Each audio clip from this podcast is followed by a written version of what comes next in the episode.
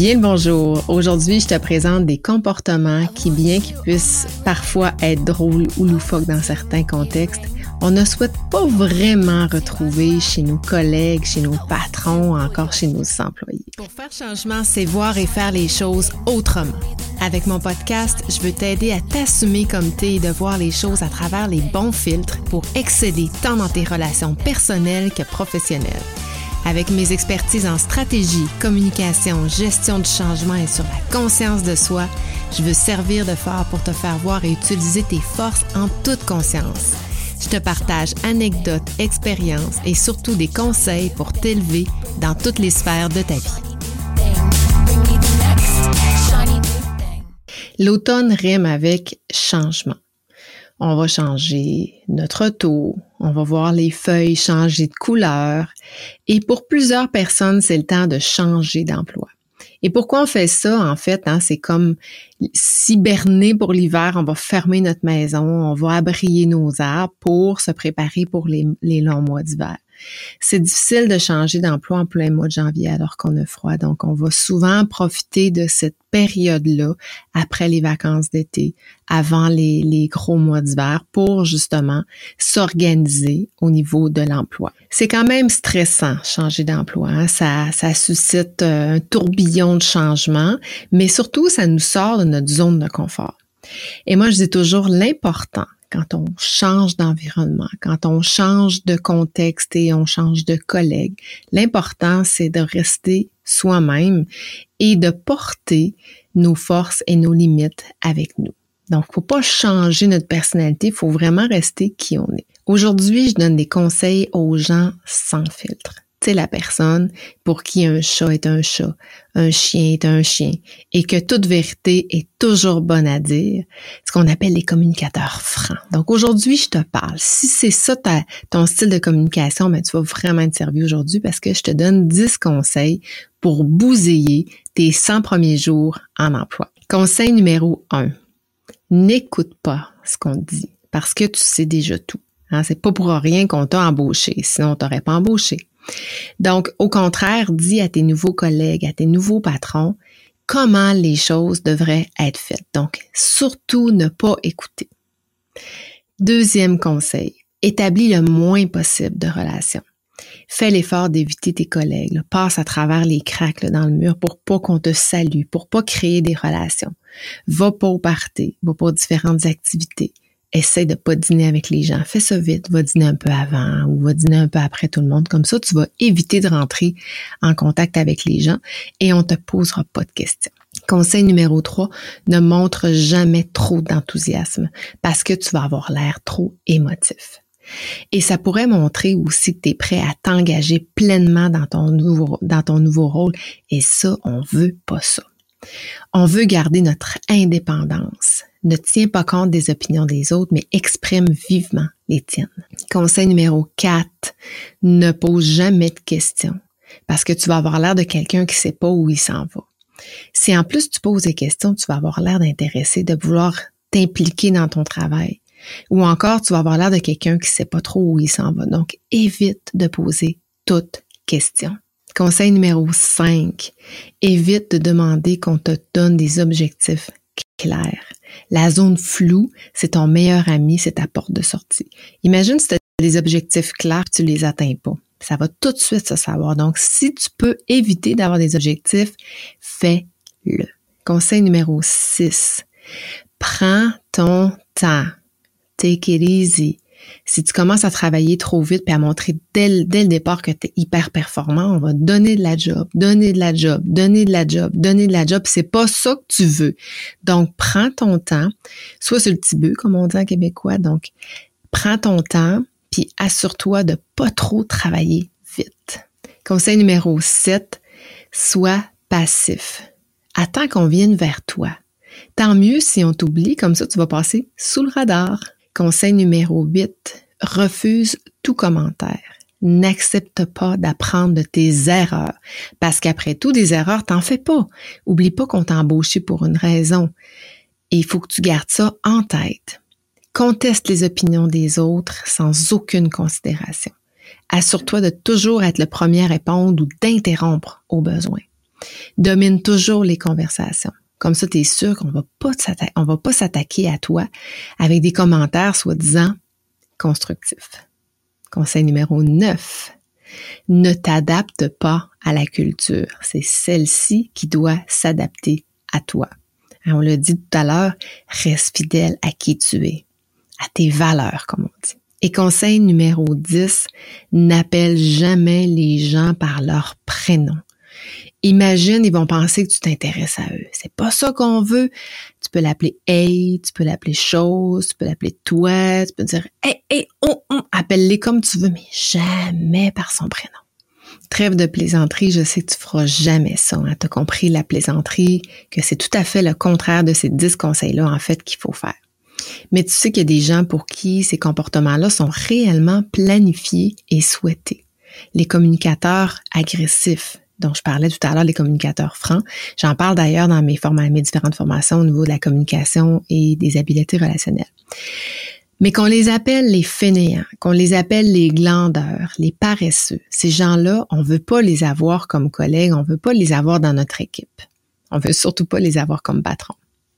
Et dans ces cas-là, le sens du professionnalisme, l'engagement ou l'intérêt personnel envers le travail sont remis en question.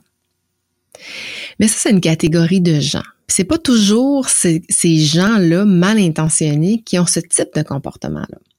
Donc, avant de juger, oui, il y a des communicateurs agressifs pour qui c'est volontaire, mais il y a aussi les gens pour qui c'est une réelle stratégie d'évitement pour se faire oublier. Pas tous les dix conseils, évidemment, que j'ai partagés, mais certains d'entre eux, parce que les gens, certaines personnes essaient de se faire oublier. Donc, ce qu'il faut faire, c'est questionner l'aspect volontaire ou non de la personne, parce que c'est pas toujours volontaire dans tous les cas. Il y a des gens pour les pour lesquels les comportements d'évitement sont plutôt causés par le coût élevé que représenterait une absence ou par l'impossibilité de ces personnes-là de s'absenter pour différentes raisons. Et en l'occurrence, le travailleur reste au travail, même s'il évalue que sa condition pourrait justifier une absence. Souvent, on va voir ça chez les gens à faible revenu ou encore ceux qui craignent des représailles si jamais ils s'absentaient qui peuvent pas, les gens qui pensent qu'ils peuvent pas être remplacés ou qui vont encore anticiper une surcharge de travail à leur retour de congé. Il y a des gens qui n'ont pas de congé maladie tout simplement, donc pour eux, prendre une journée de congé, c'est entièrement à leurs frais. Puis il y a des gens qui vont plutôt avoir tendance à se présenter au travail plutôt qu'à s'absenter. Donc avant de poser des constats fermes ou des jugements, je pense qu'on doit tout de même vérifier l'état physique et mental de ces personnes-là. Parce que les gens qui font du présentéisme, c'est pas nécessairement des gens qui sont mal intentionnés, comme je disais il y a quelques minutes. On va donc retrouver les mêmes types de comportements qu'on disait à la plaisanterie, mais chez, mais chez ces gens-là. Mais c'est toute une question d'intention. À la base, l'intention n'est pas la même. Et qu'est-ce que c'est que le présentéisme? Il se définit comme la réduction de la performance d'un employé qui est présent au travail, mais en raison d'un problème de santé. On peut avoir des problèmes de santé physique ou psychologique. Quand on est sur le plan physique, on pense à des limitations euh, fonctionnelles comme des troubles musculo-squelettiques, des problèmes respiratoires, des maladies cardiovasculaires, ou encore on peut simplement faire une fièvre, des vomissements, des nausées, etc. Ce sont des problèmes d'ordre physique. Mais on a des problèmes aussi d'ordre psychologique quand on pense à l'épuisement professionnel, à l'anxiété, à la dépression, etc. Et ça va être les mêmes types de comportements pour certains, pas les 10, puis il peut y en avoir d'autres aussi, mais on va retrouver des comportements qu'on ne souhaite pas avoir dans notre organisation. Ça peut être aussi de manière volontaire ou non. Donc, on dit que si la personne ne peut pas s'absenter pour différentes raisons que j'ai nommées il y a quelques minutes, c'est que c'est involontaire. Alors que si la personne persiste à se présenter au travail, on dit que c'est volontaire. Donc, il y a toute une question de persistance. Les manifestations peuvent être épisodiques, donc ça peut arriver une fois, quelques fois seulement, ou ça peut être chronique, donc ça va perdurer dans le temps. Et pour illustrer tout ça, je te donne quelques exemples pour euh, comprendre la différence entre le volontaire et l'involontaire, le chronique, le temporaire, et d'ordre quand c'est d'ordre psychologique ou encore physique. Donc voici deux exemples de présentéisme involontaire épisodique. Le premier cas, il est physique, le deuxième, il est psychologique. Dans le premier cas, la personne va souffrir d'une amygdalite et elle ne peut pas s'absenter du travail. On dit alors que c'est involontaire et épisodique. L'amygdalite, va guérir.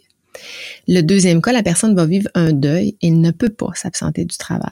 Donc, ça arrive une fois, c'est involontaire et c'est épisodique. Maintenant, si on prend le volontaire chronique, une personne a des allergies et persiste à se présenter au travail. Donc, elle pourrait s'absenter, mais elle ne veut pas. Elle veut, elle persiste. Donc, c'est d'ordre physique, mais les allergies, c'est dans la chronicité. Hein. L'allergie n'est pas temporaire. Elle va probablement perdurer dans le temps ou selon les saisons. Donc, la personne va toujours se présenter au travail, mais évidemment, avec des problèmes d'allergie, ça se peut qu'elle doive prendre des médicaments. Ça peut affecter euh, sa concentration. Ça peut affecter toute sa condition physique, puis ça va être beaucoup plus difficile pour elle de d'être présent au travail et de et de, de donner sa prestation de travail, mais ça va se faire régulièrement. Donc, comment on gère ça? Ça, c'est, ça devient euh, difficile de, de, de trouver l'intangible à travers ça. Toujours dans le volontaire chronique, une personne est dépressive et persiste à se présenter au travail. Donc, au niveau psychologique, c'est pas d'ordre euh, temporaire, mais c'est chronique. Et euh, la personne sait qu'elle n'est pas en état de travailler, mais elle continue à se présenter au travail pour différentes raisons, parmi celles évidemment qu'on a nommées un peu plus haut. Maintenant, une personne qui fait du présentéisme de manière involontaire mais chronique. Donc, elle veut pas, mais ça arrive sur une fréquence régulière. Quelqu'un, par exemple, qui va faire de l'arthrite rhumatoïde et qui ne peut pas s'absenter du travail. Donc, c'est une raison physique, chronique, mais de manière involontaire. Alors qu'au niveau psychologique, une personne en épuisement professionnel, ne peut pas s'absenter du travail. Et c'est probablement les cas qu'on trouve le plus dans nos organisations, des gens qui ont des problèmes euh, psychologiques et chroniques et que ça persiste dans le temps, mais ils sont juste pas capables. À un moment donné, ça éclate. Évidemment, leur performance de travail est affectée. Puis là, ça, engendre des comportements et des actions qu'on doit prendre qui sont pas toujours super le fun à faire. Et enfin, je te présente euh, deux cas de présentéisme volontaire, mais cette fois-ci épisodique. C'est-à-dire, j'ai la grippe et je persiste à me présenter au travail. Donc, c'est volontaire, je pourrais m'absenter, mais c'est épisodique. Et au niveau psychologique, je vais vivre une dépression passagère, mais je vais persister à me présenter au travail. Donc, tu vois un peu la différence. Donc, il y a plusieurs scénarios possibles, hein, la physique et psychologique, encore volontaire ou non volontaire, chronique ou temporaire. Donc, c'est important de valider tout ça pour bien comprendre, mais aussi pour adapter ces interventions, que ce soit avec nos collègues, que ce soit avec nos employés, un membre de l'équipe, etc. Donc, c'est pas la même, on n'est pas dans le même contexte selon les huit situations que je vous ai, que je t'ai présentées. Et c'est pas la même chose non plus, c'est volontaire ou involontaire pourquoi la personne persiste à se présenter au travail? Est-ce que c'est la culture qui fait en sorte que quand on s'absente, c'est mal, c'est mal vu? La pression des gestionnaires d'assurer une présence au travail et de fermer les yeux sur l'état euh, temporaire ou non de la personne. Est-ce que c'est ces conditions de travail qui sont pas assez bonnes? Donc, il y a plein de raisons qui font qu'une personne persiste quand même volontairement à se présenter sur ses lieux de travail alors qu'elle elle sait très bien que sa prestation de travail va être euh, réduite c'est la même chose pour la chronicité aussi. Est-ce qu'elle est temporaire ou elle est permanente? Évidemment, une arthrite, c'est permanent. Donc, comment je vais interagir avec une personne qui a de l'arthrite versus une personne qui a un rhume? C'est pas la même chose. Donc, la gravité va pas être la même. Donc, l'accompagnement va pas être le même non plus. L'exigence ne sera pas le même non plus. Mes attentes seront pas les mêmes.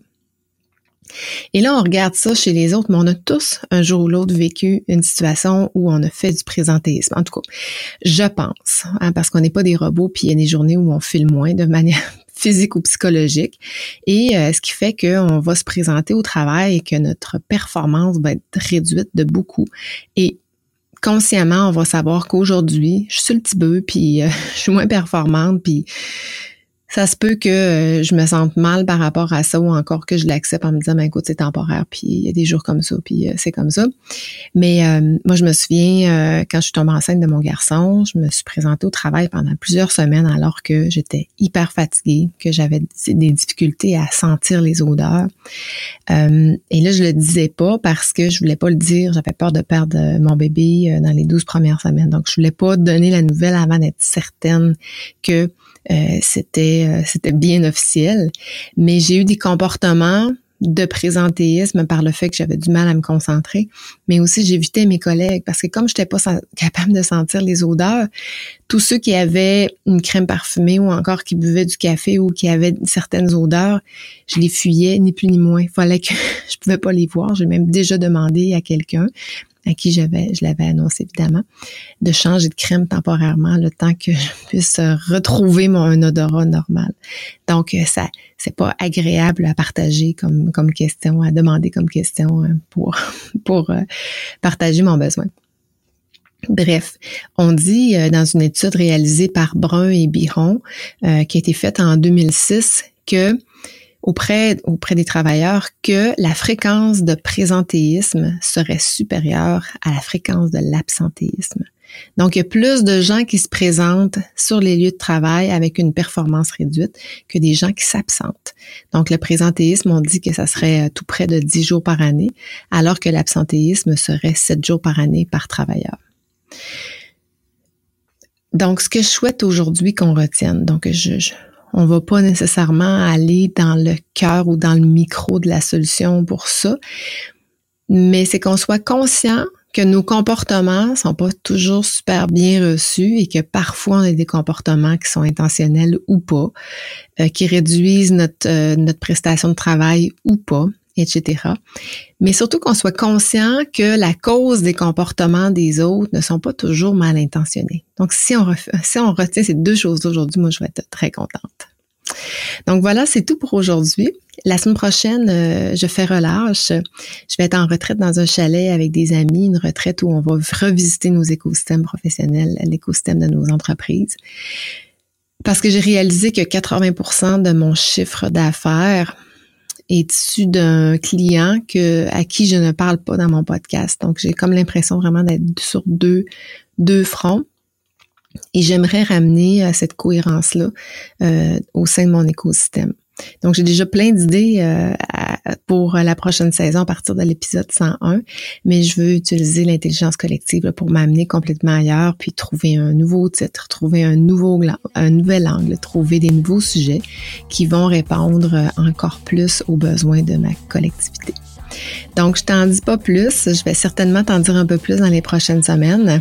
D'ici là, je te souhaite une belle relâche de moi et euh, on se voit dans deux semaines pour un autre sujet de Pour faire changement. Ciao, ciao.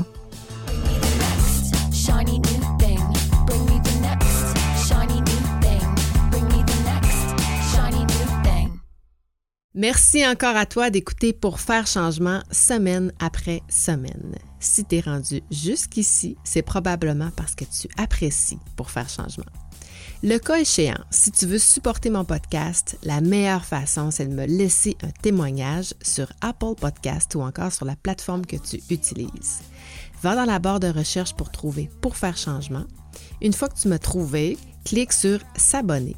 Ensuite, descends tout en bas jusqu'à la section Notes et avis.